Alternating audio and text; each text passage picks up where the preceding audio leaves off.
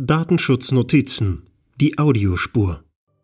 Braucht der Datenschutz einen Imageberater?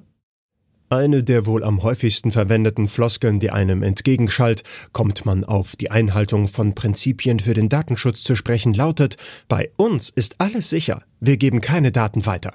Fast schon pistolenschussartig wird da der Schutz von Persönlichkeitsrechten mit dem Bewahren von Verschlusssachen assoziiert. Genauso häufig, wie man das hört oder liest, Genauso falsch ist es. Grund dafür ist vermutlich jener gedankliche Missgriff, der auch in der Presse immer wieder zu finden ist. Datenschutz ist gleich Verbot. Dabei geht es uns Beschützern zunächst einmal um die Frage, ob Daten einen Personenbezug aufweisen, nicht mehr und nicht weniger. Denn dann müssen sie sich als unmittelbare Folge an die Rahmenbedingungen der DSGVO halten. Dieser Rahmen soll wiederum dafür sorgen, dass die Informationen sauber und gewissermaßen artgerecht verwendet werden. Es ist nicht nötig, sofort alles wegzusperren. Deswegen hält sich auch nach über zwei Jahren praktischer Erfahrung mit den geänderten europäischen Datenschutzregelungen in der Praxis wacker die Mehr von den ach so harten neuen Regeln, die einem ja gerade als Mittelständler das Leben so schwer machten. Dazu nur Folgendes. Punkt 1. So neu sind die Regeln gar nicht. Gerade was Deutschland betrifft, kann man, selbst bei zurückhaltender Betrachtungsweise, seriös konstatieren, dass ungefähr 70 bis 80 Prozent des Grundgerüsts im Datenschutz identisch ist mit dem, was vorher schon herrschte, die letzten knapp 20 Jahre. So viel zum Thema Neuheit. Punkt 2. Bereits kurze Zeit nach dem magischen Datum im Mai 2018, das uns allen den Start der DSGVO schenkte, fühlten sich einige der Aufsichtsbehörden in geradezu aufopfernder Weise und leider mit Recht dazu bemüßigt, einige der großen Irrtümer aus der Welt zu räumen.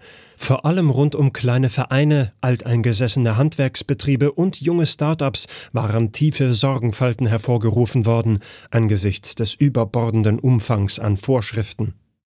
Demzufolge wurde, ebenso gebetsmühlenartig wie die digitalen Stammtische ihre Parolen schwangen, von Behördenseite konsequent darauf hingewiesen, dass es zahlreiche Ausnahmeregelungen und just für eben die betroffenen Personengruppen gibt.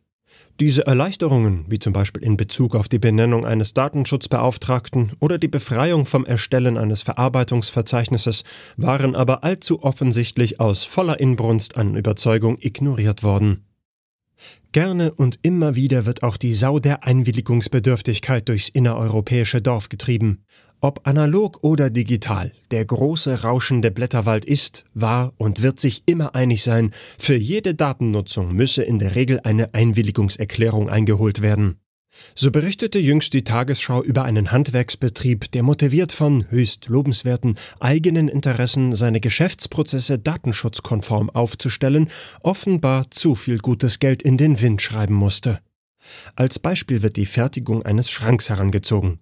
So sei es ihm von Beratern untersagt worden, die Information, dass im Haus des Kunden eine enge Treppe den Transport des Möbelstücks im Ganzen unmöglich mache, an die Werkstatt weiterzureichen. Folglich musste er die Arbeit doppelt erledigen, weil, vor Ort die beengten Platzverhältnisse bemerkend, erst der Schrank wieder Huckepack genommen und dann vor erneuter Anlieferung beim Kunden zerlegt werden durfte.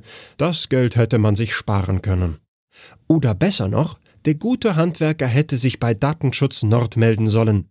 Dann wäre ihm nämlich mitgeteilt worden, dass die gewünschte Weitergabe der betreffenden Daten sehr wohl zulässig sein kann. Denn sie ist, soweit eine Beurteilung aus der Ferne dies ermöglicht, gemäß Artikel 6 Absatz 1 Litera B DSGVO erforderlich, um den Schrank ordnungsgemäß liefern und damit den zugrunde liegenden Vertrag erfüllen zu können. Man könnte sich gar darüber unterhalten, ob die Information über das Ausmaß der Treppe überhaupt einen Personenbezug enthält, nämlich welchen? Womöglich käme man zum Ergebnis, dass dem nicht so ist, und die DSGVO wäre hier sogar nicht zuständig. Zwei Jahre DSGVO, das ist eine Geschichte von schier endloser Jammerei, heillosen Missverständnissen und kalkulierter Desinformation. Dabei sind die Gefahren für den einzelnen Bürger im digitalen Rausch der Sinne rechtlich unter die Räder zu kommen größer als jemals zuvor. Es wird daher Zeit, den Datenschutz ernst zu nehmen, anstatt ihn immer wieder mit Stammtischparolen zu verteufeln. Der Artikel wurde eingesprochen von Pascal Simon Grote, Vorleser bei Narando.